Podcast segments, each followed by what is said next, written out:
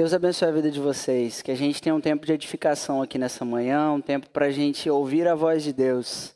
Eu gostaria de convidá-los a abrir Mateus, o Evangelho de Mateus, capítulo 21, onde nós leremos do versículo 23 ao versículo 32 da palavra de Deus.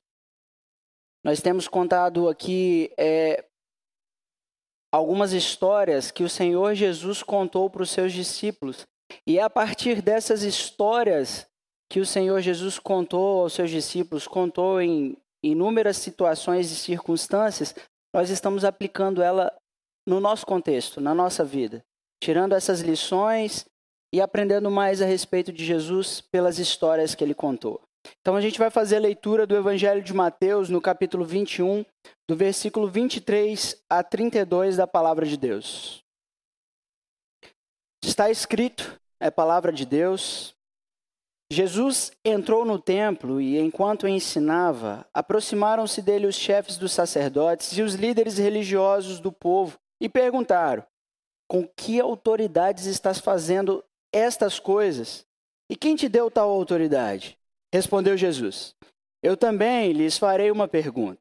Se vocês me responderem, eu lhes direi com que autoridade estou fazendo estas coisas.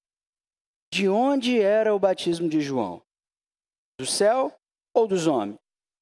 Eles discutiam entre si, dizendo: Se dissermos do céu, ele perguntará: Então por que vocês não creram nele? Mas se dissermos dos homens, temos medo do povo, pois todos consideram João um profeta. Eles responderam a Jesus: Não sabemos.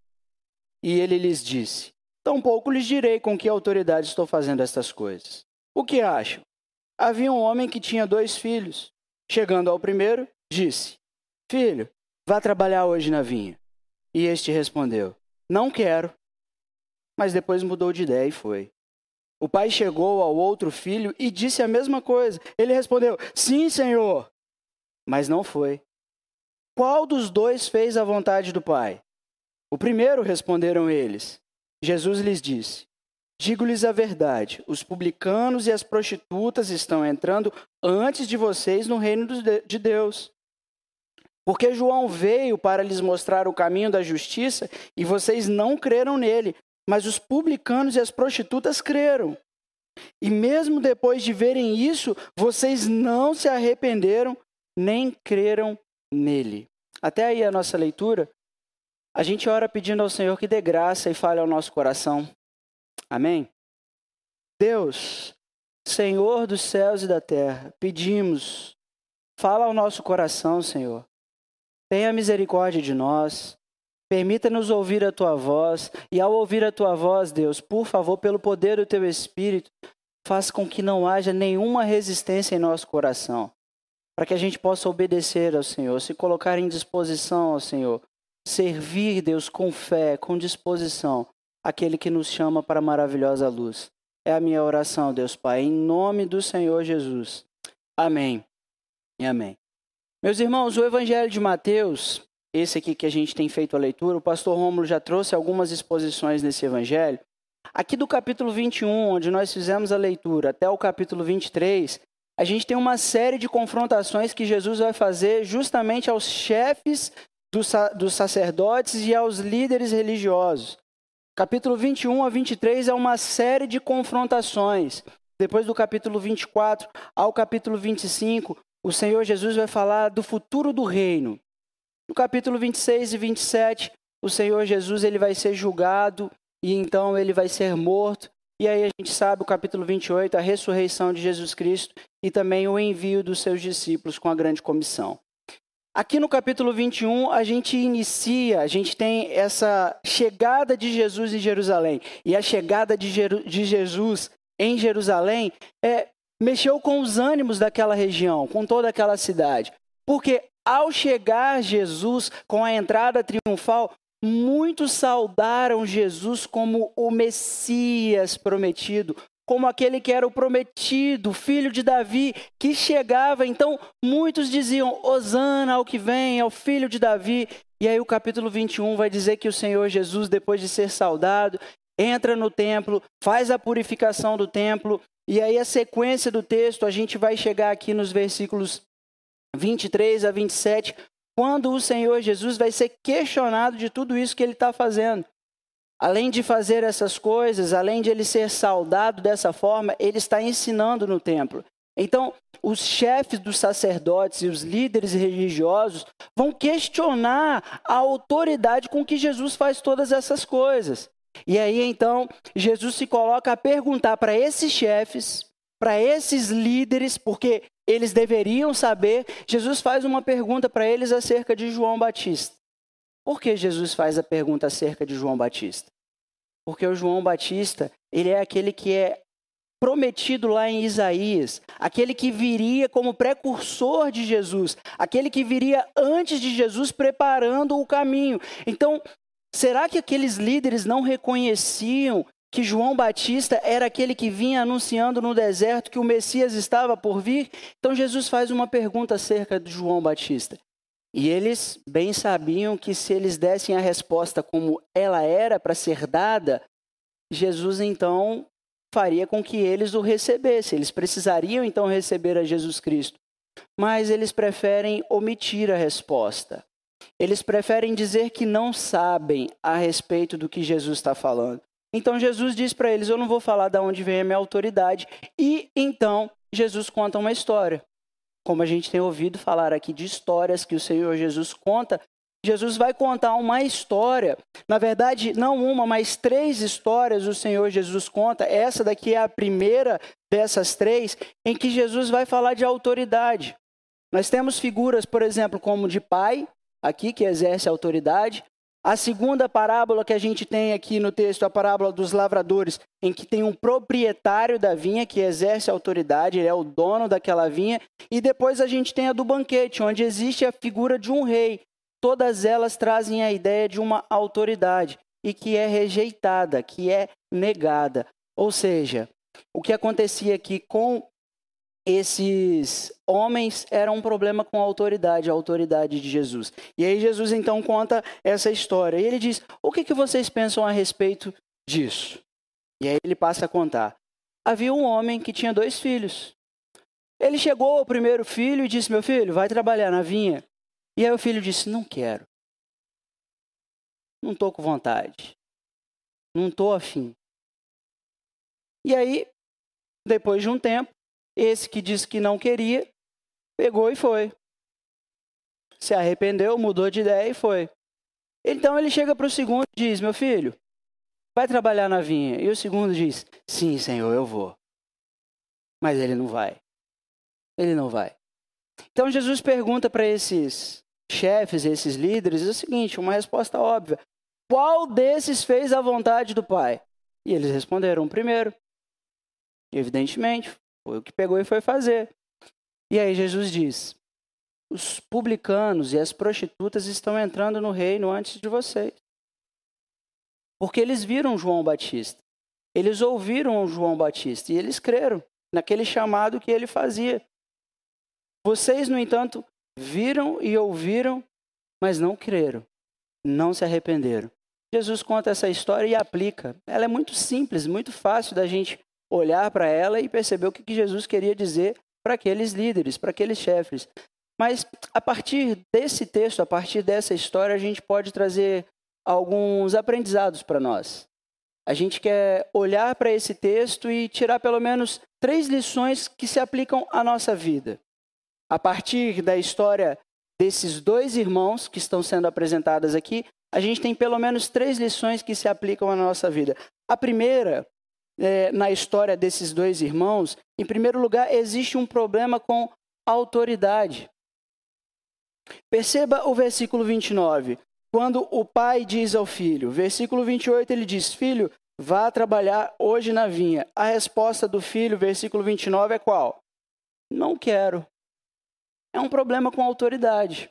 Uma dificuldade de sujeição, de se sujeitar com aquilo que o pai diz. Isso não é uma coisa muito difícil, tão distante, de dois mil anos, não. É algo que se aplica no nosso dia a dia. Quantos de nós já tivemos dificuldade com alguma coisa que o pai ou a mãe da gente mandou a gente fazer? É, eu já falei aqui para vocês numa outra ocasião que eu tinha grande satisfação em lavar o carro do meu pai. Pensa num garoto que gostava de lavar o carro, tirar o carro da garagem, acertar o carro, aquele negócio todo. Mas, gente, o dia que meu pai falava assim, Felipe, lava o carro para mim hoje, eita, preguiça, viu? Pensa num desânimo, pensa numa dificuldade. Aquele prazer que eu tinha de tirar o carro da garagem, botar o carro para fora, acabava, terminava ali, porque ele tinha mandado eu fazer. Parece que não, mas a gente tem dificuldade com sujeição. A gente tem dificuldade em se submeter a alguém que dá uma ordem para a gente. E aí a gente olha para esse texto e encontra alguém aqui que não quer fazer aquilo que o pai havia designado. E quem é no texto que está sendo representado por esse primeiro filho? São os publicanos e as prostitutas. Quem são os publicanos e as prostitutas no, no texto bíblico? Publicanos são aqueles que extorquiam a comunidade de Israel, cobravam altas taxas de imposto. Ou seja, a partir da cobiça, a partir da ganância desses homens, um povo era extorquido, é, sofria com a injustiça a partir da cobiça e da ganância desses homens. Quem são as prostitutas? Aquelas que se entregavam à imoralidade sexual. Então, olhe para o texto e perceba que o que ele está mostrando para a gente, ensinando para a gente, é que existem pessoas que têm problema com a autoridade e vivem segundo o desejo do coração. Gente que pre precisa necessariamente fazer aquilo que o coração deseja. Não vive segundo a palavra de Deus, mas vive segundo o desejo do próprio coração. Publicanos dominados pela cobiça, dominados pela ganância, prostitutas dominadas pelas paixões da carne, pela imoralidade sexual e por toda forma de perversão. É preciso, portanto, observar se nós não vivemos como esse primeiro filho, segundo os nossos próprios desejos. Porque existem muitos ainda que dizem não à vontade de Deus mas que vivem segundo os seus próprios desejos. Que cumprem, fazem somente aquilo que a carne requer. Dizem, não quero para Deus, e fazem aquilo que a carne os instrui a fazer. Vive segundo o desejo do coração. E a gente precisa observar isso. A quantidade de vezes que a gente diz para Deus: Eu não quero. Eu não quero. E não faz aquilo que o Senhor requer de nós. Não se coloca debaixo do senhorio do Pai. Olha para o versículo 30 e veja uma outra forma de problema com a autoridade a Deus. Versículo 30. O pai chegou ao outro filho e disse a mesma coisa. Ele respondeu o quê? Sim, Senhor. Essa, essa expressão sim, Senhor, que a gente tem aqui, é, no texto grego, ela é usada normalmente em, em contexto militar, que é quando um superior chama um soldado e ele se coloca em pronta disposição. Pronto. Ele se coloca à disposição a servir. E aqui é usada exatamente essa expressão no texto grego para mostrar que esse filho se colocou em pronta, imediata disposição em fazer o que o pai havia mandado. A gente tem disposição para cumprir a ordem. Mas o que acontece é que o texto mostra para a gente que, apesar dessa disposição, dessa euforia, dessa prontidão, o que, que acontece com ele? Ele não foi. E aí eu queria que vocês pensassem uma coisa. É, segundo o IBGE, cerca de 86% da população brasileira é constituída de cristãos. 86% da população, dado de 2020, da população brasileira é considerada cristã. Agora, pensem nesse número: 86% da população brasileira como cristãos. Isso não espanta? Não espanta a gente olhar para um cenário como é o Brasil, com tanta imoralidade é, dentro da cultura. Não espanta olhar para um cenário como é o Brasil e encontrar tanta violência, tanta corrupção, tanta maldade, tanta perversão no meio do povo. Não espanta se a gente tem um número como esse, tão expressivo, de pessoas que dizem: sim, eu sou cristão, eu creio em Deus, eu pertenço a Cristo. Isso não espanta que um número como esse não produza um impacto social que transforme a realidade de uma nação? Isso traz para a gente um ponto de alerta muito, muito grande. Por quê? Porque se a gente tem um número como esse de pessoas que dizem sim, que não produz um tipo de impacto na sociedade, a gente precisa pensar sobre a nossa profissão de fé. A gente precisa pensar se aquela, aquele sim que eu disse aqui diante da igreja, que eu creio em Deus Pai, que eu creio em Deus Filho, que eu creio no Deus Espírito Santo, que tipo de impacto esse sim produz na minha vida, no meu cotidiano, no que eu faço dentro de casa com a minha esposa, na maneira como que eu crio os meus filhos? Que impacto esse sim produz na minha vida? Porque não é vazio. A nossa pública profissão de fé, ela não pode ser vazia de ações, de atitudes, de fazer aquilo que é devido. Uma pública profissão de fé requer de nós que a gente viva conforme o senhorio de Jesus. Que façamos aquilo que o Senhor Jesus designa para nós. Se a gente olhar, por exemplo, para o Antigo Testamento, Deuteronômio, capítulo 27, a gente tem as maldições é, sendo apresentadas para o povo de Israel, caso o povo não obedecesse a Deus. E aí, no capítulo 27, do versículo 15 ao versículo 26, enquanto as maldições vão sendo proferidas, é, a cada maldição, o povo de Israel devia dizer amém. E todo o povo diga amém. A cada maldição, todo o povo diga amém. O que, que significa o amém no Antigo Testamento? Não apenas confirmar ou afirmar aquilo que está sendo dito. O amém significa no Antigo Testamento uma confirmação do compromisso que eu faço de fazer aquilo que foi, feito, foi falado. Percebem isso? O amém significa uma afirmação do meu compromisso de que eu vou fazer aquilo que está sendo anunciado. Quantos de nós, quantos de nós ao ouvir uma mensagem, ao ouvir uma pregação aqui na frente, diz amém. E volta para casa, mas nenhum impacto daquela mensagem é produzido na vida, no, no cotidiano, no dia a dia. Isso é dizer sim, Senhor, mas não fazer o que o Pai manda. E a gente precisa olhar para esse texto, olhar para essa história que Jesus está contando e pensar no quanto nós precisamos fazer aquilo que o Senhor designa fazer. Quantas mensagens poderosíssimas nós ouvimos aqui, palavra de Deus sendo pregada, anunciada a gente, que deixa a gente inquieto, perturbado, e aí a gente fala, sim, eu vou fazer, mas quando volta para casa, nada mudou. É igual a segunda-feira, né? Segunda-feira eu vou começar a academia. Quem começou? Não tem essa história? Que a gente vai começar uma dieta segunda, vai começar a academia segunda. A gente fala que vai fazer, mas não faz. Gente, isso faz parte da minha e da sua natureza. A gente fala que vai fazer certas coisas, mas a gente não faz. A gente faz voto, a gente diz sim para Deus, mas a gente não cumpre aquilo que deve ser feito. É um exemplo de, de, da nossa natureza dentro da minha casa. Com a Lara lá dentro de casa, a gente.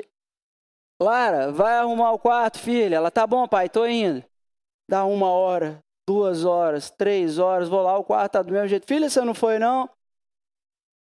Fala que vai, mas não vai. Quantos de nós, gente, dizem sim, mas não assumem o compromisso de fazer o que tem que ser feito? E quanto ao que eu estou dizendo aqui, não entendam como legalismo, como alguém que está requerendo legalismo. A propósito, a, palavra legalismo ou chamar alguém de legalista perdeu a conotação real do que é legalista. Legalista tem um sentido para gente. Qual é o sentido do legalista? Aquele que busca a salvação por meio das obras. Isso aqui é legalismo, é o que o judeu faz. É porque eu sou obediente, eu não preciso de um salvador. Isso é o legalista. É aquele que tem que fazer, é obediente, a fim de que, por meio da sua obediência, ele seja salvo. Esse é o sentido, a ideia por trás da palavra legalista. Agora, o que precisa ser feito da palavra de Deus, nós precisamos fazer como filhos. Porque ele designa que devamos, que de, o que devemos fazer. Agora, existe um problema com a autoridade. E quando nós estamos falando aqui de autoridade, a autoridade que Jesus está reivindicando aqui é a autoridade das Escrituras. Talvez a gente faça como esses líderes religiosos, como esses chefes. Porque uma vez que Jesus é, traz a figura do João Batista e fala do João Batista para esses homens, o que Jesus estava falando para eles é: vocês conhecem o profeta Isaías. No capítulo 40, ele já havia falado que haveria de vir um que anunciaria a minha chegada. Mas vocês não querem observar isso, então a gente precisa pensar o seguinte: a gente tem as escrituras nas mãos. A gente tem tido conheci, é, o, recebido o conhecimento das escrituras. Agora, o que a gente faz com esse conhecimento? Será que a gente não faz a mesma coisa que eles? Fica ponderando, fazendo o jogo. Se eu disser isso, se eu fizer aquilo, tudo para dar desculpa e não fazer o que precisa ser feito? aceitar e acolher com fé aquilo que Jesus, como mestre da gente, nos ensina a ser como seus discípulos. Não dá para negociar. A autoridade das Escrituras não dá para negociar. E a gente vive um momento onde a cada dia, a cada dia, a gente tem ouvido mais e mais homens que se colocam diante de um púlpito para dizer que as escrituras não têm autoridade. Quando na reforma protestante, o pastor aqui anunciou, a gente vai ter um curso, não percam isso. Quando na reforma protestante, o que é feito justamente é um retorno às escrituras, tê-las como a autoridade máxima da igreja. A gente carece do conhecimento das escrituras para a gente fazer aquilo que o Senhor requer de nós. Então, a gente precisa da Bíblia. Ela é a autoridade para mim e para a sua vida. É a autoridade para a sua casa. É a maneira como vocês devem receber e acolher na criação dos seus filhos. Porque hoje, o que, que ensina os filhos de vocês? Quem é que ensina os pais hoje a criar os filhos? São os psicólogos, são os terapeutas, são eles que dão a cartada, são eles a autoridade para dizer como eu faço. Porque a gente olha para trás e vê como os nossos pais nos criaram, eles nos criaram talvez de uma maneira ruim, negativa, foram agressivos ou isso ou aquilo, e aí a gente corre para terapia, corre para psicologia para explicar, para dar a nós ensinamento de como eu crio os meus filhos, quando as escrituras ensinam a gente a criar os nossos filhos. A gente está fazendo uma troca de autoridade. Não estou negando o trabalho dos psicólogos, não estou negando o trabalho dessas pessoas, eu só estou falando de autoridade. A gente tem problema com a autoridade. A autoridade das escrituras. E como diz um pastor amigo lá em Campinas, quando Deus manda sentar, não procura cadeira. Não procura cadeira, não. Senta, meu filho. Se não tiver cadeira, senta. Não procura desculpa. Olha para as escrituras, examine as escrituras, busque através das escrituras o que? O conhecimento para aquilo que deve se aplicar na sua vida, no seu casamento, na, na sua criação de filhos, na maneira como você se relaciona com as pessoas, na maneira como você se relaciona com a cultura. Porque tudo isso parte das escrituras para quem é cristão, para quem está disposto a dizer: sim, Senhor. Então, o primeiro problema que a gente encontra aqui na história desses dois irmãos é um problema com autoridade. Ambos têm problema com autoridade. Todos os dois têm dificuldade de fazer aquilo que o pai requer deles. Nessa história dos dois irmãos, a gente aprende em segundo lugar que sentir muito não é o bastante.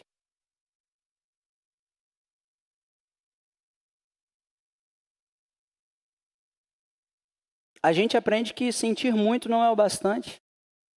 Olha para o versículo 29 ainda.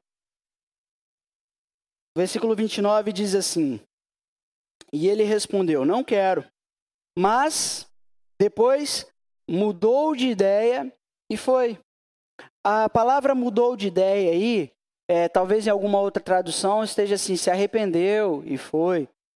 É, a palavra mudou de ideia ou se arrependeu, aqui no texto original, é metametostes, no grego. Essa palavra, ela aparece uma outra vez no Evangelho de Mateus. Ela aparece no capítulo 27, versículo 3 quando Judas, cheio de remorso, foi lá para dizer para os chefes dos sacerdotes, os líderes religiosos, que Jesus era justo. A palavra, essa palavra que nós temos aqui por mudou de ideia, ela pode ser traduzida por alguém que toma a consciência de um erro, alguém que fica muito triste, alguém que é tomado por um profundo pesar a ideia que a expressão mudou de ideia é a tradução de alguém que tem um, a consciência de um erro que produz um sentimento muito grande de tristeza.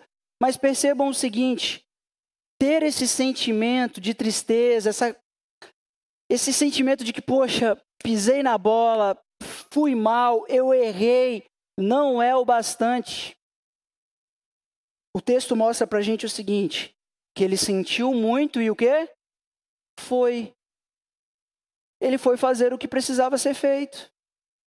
Porque não basta eu ser tomado de sentimentos. Poxa vida, eu errei. Que vacilo. Quantas vezes a gente não se sente assim ouvindo uma mensagem aqui no domingo e a gente fala assim: nossa, eu estou errando nisso. Eu tenho falhado nisso, eu tenho pecado nisso. Mas a gente volta e vive como? como se a gente não tivesse ouvido nada. Isso aqui é o que acontece com Judas. Porque o Judas se enche de remorso, se enche de um sentimento, e o que ele faz? Em seguida, comete o suicídio, ao invés de correr para os braços do seu Senhor. Ao invés de se render a Jesus e pedir perdão a Jesus, o que ele faz? Ele tenta se justificar, ele tenta, com o seu remorso, ele não encontra descanso, não encontra paz, e o que acontece com ele? Ele vai buscar é, na morte, no suicídio, o descanso para sua alma. O que é lei do engano? Percebam, meus irmãos, se nós somos tomados por um sentimento como esse, a convicção de que a gente está errando, que a gente está pisando na bola, isso entristece o nosso coração, não é o bastante. Não é o bastante. A gente precisa fazer o que tem que ser feito. A gente tem que, se a gente ouve aquela pregação que arrebenta a gente, que revela a desordem na nossa vida, que revela o pecado, não adianta a gente ficar aqui cheio de sentimentos, tomado de remorso por aquilo que fez, se a gente não fizer o que tem que ser feito. Precisa fazer. Precisa tomar a decisão de fazer o que precisa ser feito. Se assim os meus olhos estão sendo abertos de que eu tenho caminhado de maneira errada, se os meus olhos são abertos para o caminho, não adianta eu ficar triste porque eu estou nesse caminho. Eu preciso converter, eu preciso dar virada, eu preciso voltar e andar pelos caminhos que o Senhor designa para a minha vida. Agora, a bem da verdade é que quando a gente se encontra numa condição como essa, em que o erro faz parte da nossa realidade e por muito tempo, é, isso às vezes toma o nosso coração de uma apreensão, de uma tristeza, é, que parece que não tem saída. Mas eu acho que o que esse texto mostra para gente, ele tem um aspecto da graça aqui que a gente precisa observar. Olha para o texto e veja como ele está escrito para gente. Não quero, mas depois, o advérbio depois, ele precisa ser observado aqui por nós, porque a gente encontra graça. Porque apesar do filho ter dito não, apesar dele ter vivido, ele ter desfrutado de tudo que era, é, conforme a gente tem a representatividade aqui, prostitutas e publicanos, apesar deles terem vivido essa vida, de terem dito não e terem vivido essa vida, depois, o que, que acontece? Ele vai fazer. Ele muda de ideia e vai fazer. E o texto não mostra para a gente o pai repreendendo, falando: não, não, não, você não foi. Você não foi aquela hora que eu mandei, agora você não precisa ir, não. Não tem esse tipo de repressão do pai. O que, que acontece? Ele vai. Por quê? Aqui no texto a gente encontra a graça de Deus, a misericórdia de Deus, de um filho que mudou de ideia e foi fazer o que tinha que ser feito, e o Senhor recebe assim. É o Deus que ama, é o Deus que é cheio de misericórdia com aquele que muda de ideia e se coloca debaixo do seu senhorio. É aquele que ouve o chamado responde a esse chamado e apesar da pessoa, apesar do passado, apesar do que ele fez, apesar das suas vontades, apesar dos seus pecados, dos seus males, ele vai e o Pai o recebe. O Pai o recebe. É, esse texto ele tem uma certa semelhança, embora seja a única parábola, é, essa parábola seja encontrada unicamente aqui no Evangelho de Mateus, ele tem uma certa semelhança com a parábola do filho pródigo. O filho que volta para casa. E quando volta para casa, o pai o vê ainda de longe. E o pai corre, o abraça, o beija, o toma nos braços e dá novas vestes e o coloca na festa para celebrar, para festejar. Porque é esse o movimento do arrependimento. O arrependimento traz para a gente não o pesar e a tristeza, o arrependimento traz para a gente como consequência. Se eu tomo compreensão do erro e eu me volto para Jesus Cristo, eu me volto para Deus, o que eu tenho como resultado? Festa no céu. Alegria de Deus Pai. Porque é o que ele requer, é o que ele deseja, é que os filhos estejam ao seu lado, fazendo o que ele quer. Ele foi. O pai não o impediu. Porque ele disse não, porque ele havia deixado de fazer o que tinha que fazer. O amor de Deus, ele é assim. Ele recebe a gente. Ele recebe a mim e a você que com tanta disposição e naturalidade diz não para Deus, talvez todos os dias. Ele recebe a gente. Olha, a gente olha para o versículo 31 e a gente encontra aqui no texto o centro dessa história, no versículo 31. Qual é a pergunta que Jesus faz?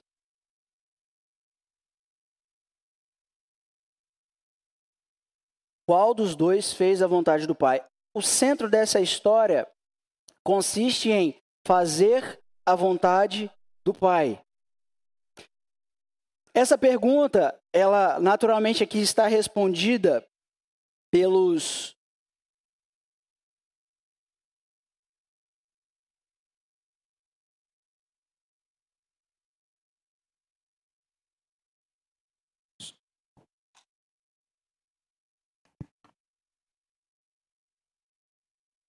Essa pergunta ela está respondida aqui é, pelos líderes religiosos, pelos chefes da lei, que quem fez a vontade do Pai foi aquele primeiro filho, aquele que se arrependeu, aquele que voltou e fez o que o Pai queria. Agora, a pergunta que a gente pode fazer a partir disso seria: é, o que, que acontece com um filho que desonra o pai?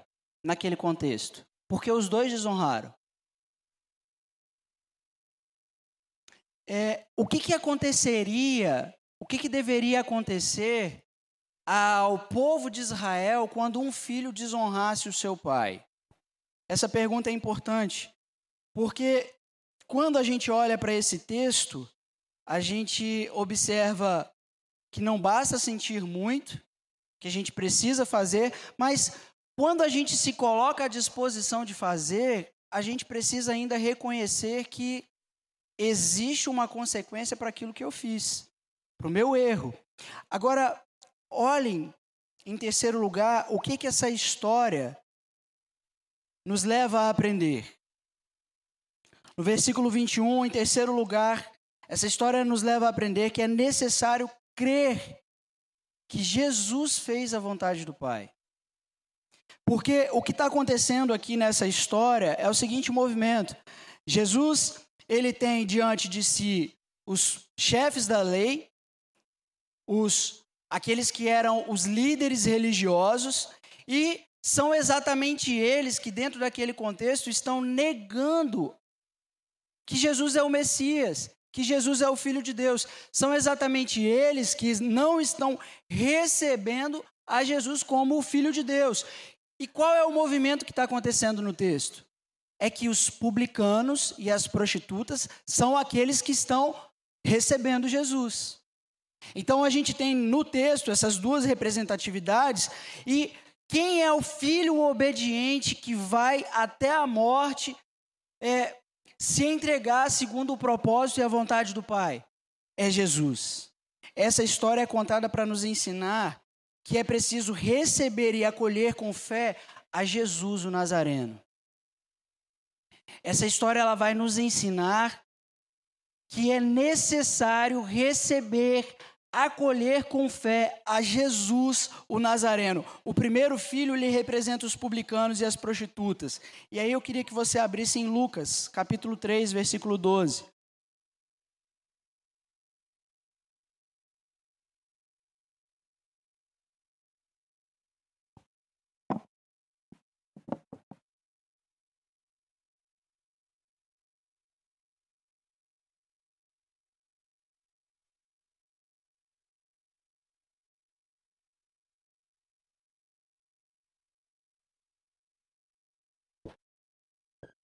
Lucas 3, 3, versículo 12, está escrito: Alguns publicanos também vieram para serem batizados. Eles perguntarem: Mestre, o que devemos fazer? O que está acontecendo aqui? Publicanos estão se voltando para a mensagem, para a pregação do reino. O que estava acontecendo em contrapartida com os líderes religiosos? Não estavam aceitando o que havia sido pregado. Olhe e perceba, por exemplo, o que está escrito em Mateus, capítulo 26, versículos 3 e 4. Mateus 26, 3 e 4.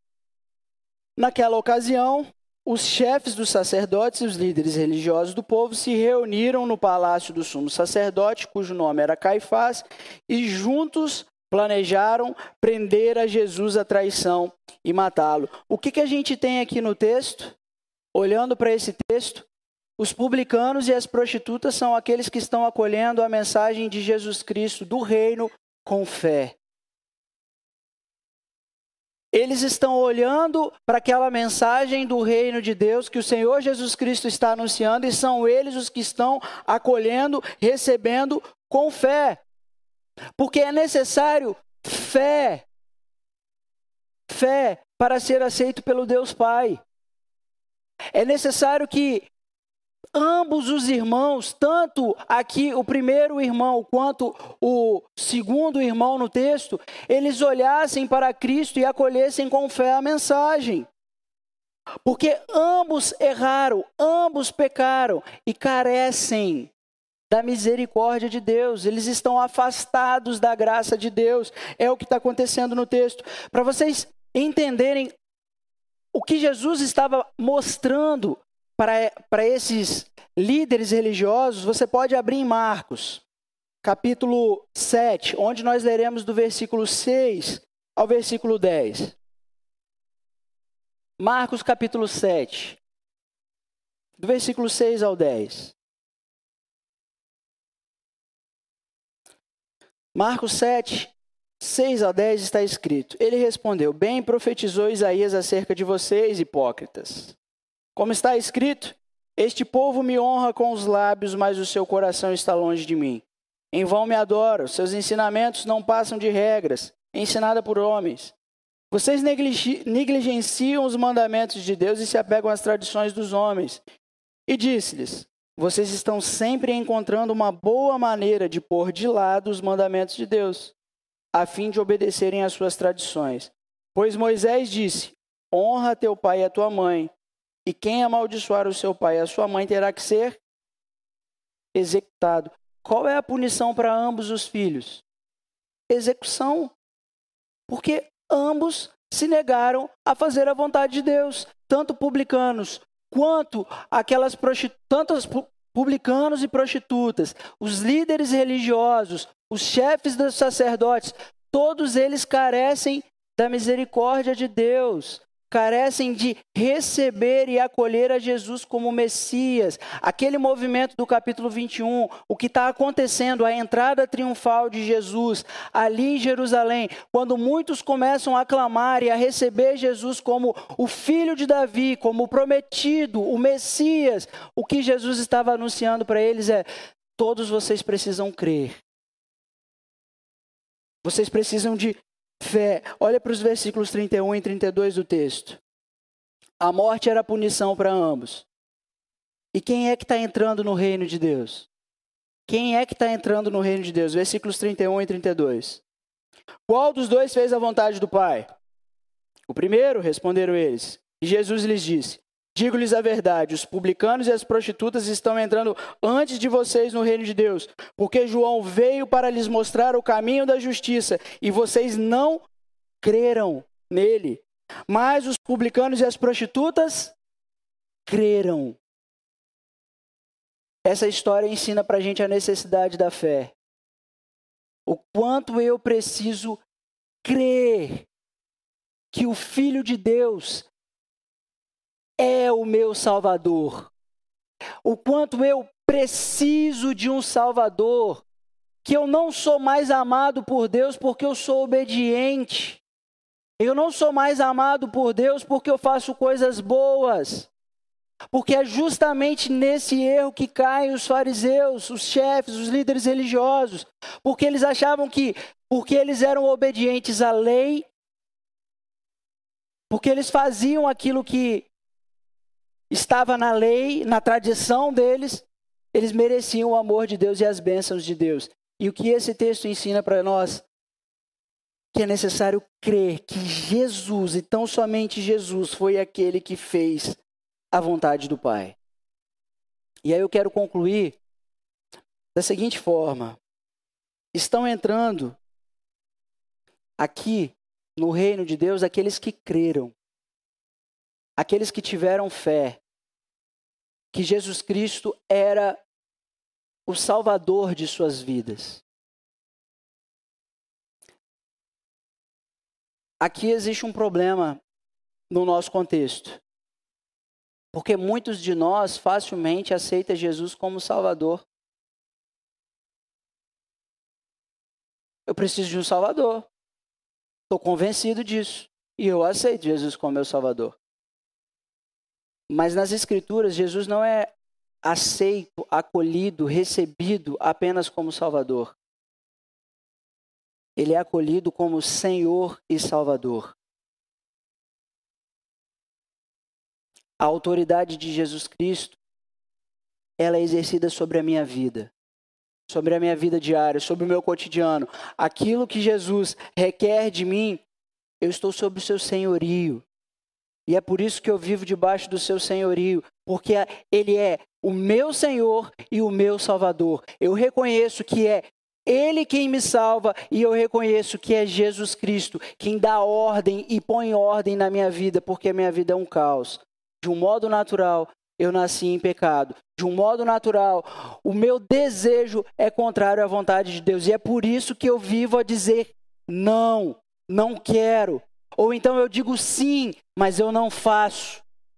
Porque essa é a minha natureza. Então eu preciso, além de um Salvador, eu preciso de um Senhor para dar ordem à minha vida, para dar direção à minha vida. E por que que eu creio em Cristo Jesus, eu faço essas coisas? Eu faço por gratidão. porque Ele me salvou, não é pela minha obediência, não é pelas coisas que eu faço ou pelas coisas que eu deixo de fazer. Ele me recebeu, Ele me acolheu com amor e agora por gratidão eu vou fazer tudo aquilo que Ele designou para minha vida. É por gratidão que a gente se coloca a fazer. Essa história ensina para gente o quanto a gente pode ter problema com a autoridade das Escrituras. Essa história ensina para gente que não basta a gente sentir muito pelas coisas que a gente faz ou que a gente deixa de fazer.